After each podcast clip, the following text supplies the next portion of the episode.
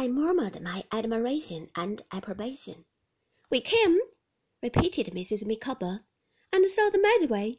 My opinion of the coal trade on that river is, that it may require talent, but that it certainly requires capital.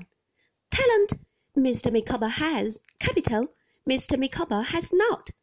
We saw, I think, the greater part of the Medway, and that is my individual conclusion. Being so near here, Mr. Micawber was of opinion that it would be right not to come on and see the cathedral.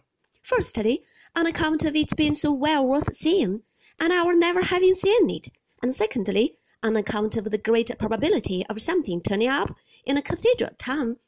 We have been here, said Mrs. Micawber, three days. Nothing has, as yet, turned up, and it may not surprise you, my dear Master Copperfield, so much as it would a stranger, to know that we are at present waiting for a remittance from London to discharge our pecuniary obligations at this hotel. Until the arrival of that remittance, said Mrs. Micawber, with much feeling, I am cut off from my home. I allude to lodgings in Pentonville, from my boy and girl, and from my twins.